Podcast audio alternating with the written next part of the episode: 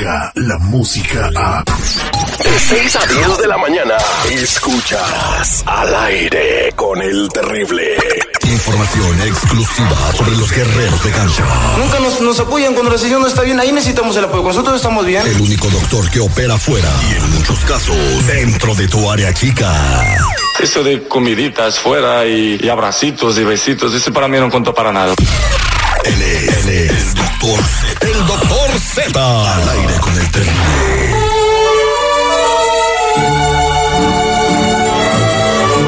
Este segmento deportivo es presentado por mensajerosdefe.org, que nos fue requete bien el fin de semana en el área de la bahía. La gente se dejó caer porque quiere abrazar a sus viejitos, quiere luego de 10 años demostrarles todo lo que ustedes han hecho en este país y que me parece muy importante. Estuvimos en el área de la bahía, bueno, estuvimos, yo me refiero a nombre de Mensajeros de Fe, porque ando yo acá en León de los Aldama, pero la gente respondió super padre de San Leandro, de Redwood City, de Fremont, de San José, de Oakland, desde luego de eh, San Francisco. El teléfono, por si usted eh, tiene alguna duda, 323-794-2733. ¿Hay lugares? Sí. 323-794-2733. Mensajerosdefe.org. A sangre y fuego con una gran actuación del portero argentino Nahuel Guzmán, el equipo de los Tigres de la Universidad Autónoma del Boreón mantuvo la ventaja con la que llegó al No Camp para empatar sin goles global 1 por 0 ante León y así coronarse monarca del torneo de clausura 2019 de la Liga MX. Guzmán fue la gran figura de su escuadra al salvar al menos dos disparos que eran goles cantados y que fueron determinantes para mantener en blanco su meta. Son reacciones luego del partido. Hay jugadores que se merecen, hay aficiones que se merecen, que se merecen que los miremos de lejos y creo que aquí es un campeonato muy atractivo. El nivel ha crecido increíblemente en los últimos años. Feliz, feliz, nos habíamos planteado de regalarle a la gente los dos títulos. Llegamos a las dos finales, solamente fuimos una, pero bueno, con esa mentalidad seguramente seguiremos logrando cosas importantes. La verdad que muy feliz, ¿no? Nunca me imaginé al, al venir a Tigres conseguir cuatro títulos de liga, campeón de campeones, de, de todo tipo. No he jugado muchas finales y, y, tratamos de seguir siendo historia y la verdad soy muy feliz. Tigres de la UNAM logró su séptimo título en la historia en la primera división del fútbol mexicano.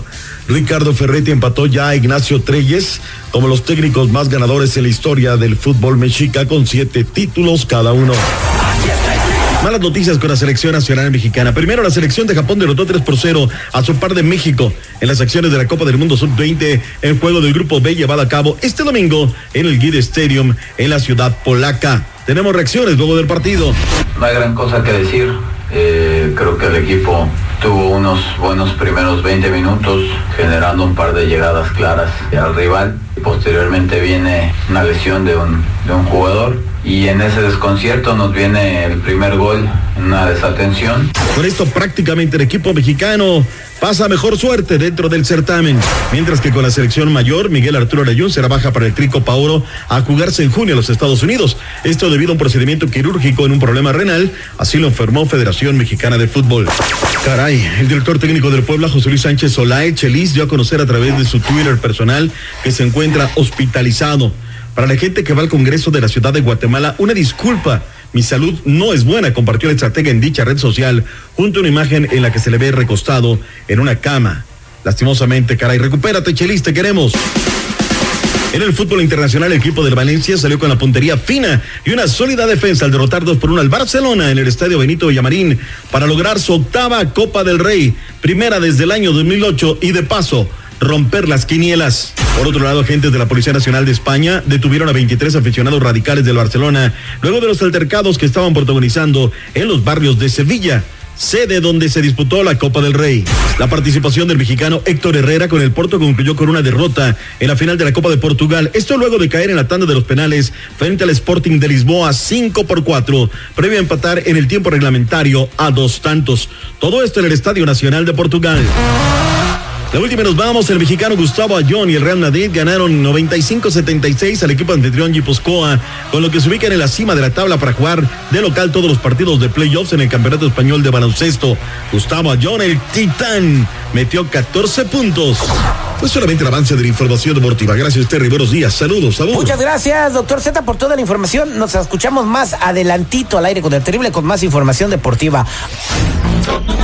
Descarga la música a. Escuchas al aire con el terrible. De 6 a 10 de la mañana.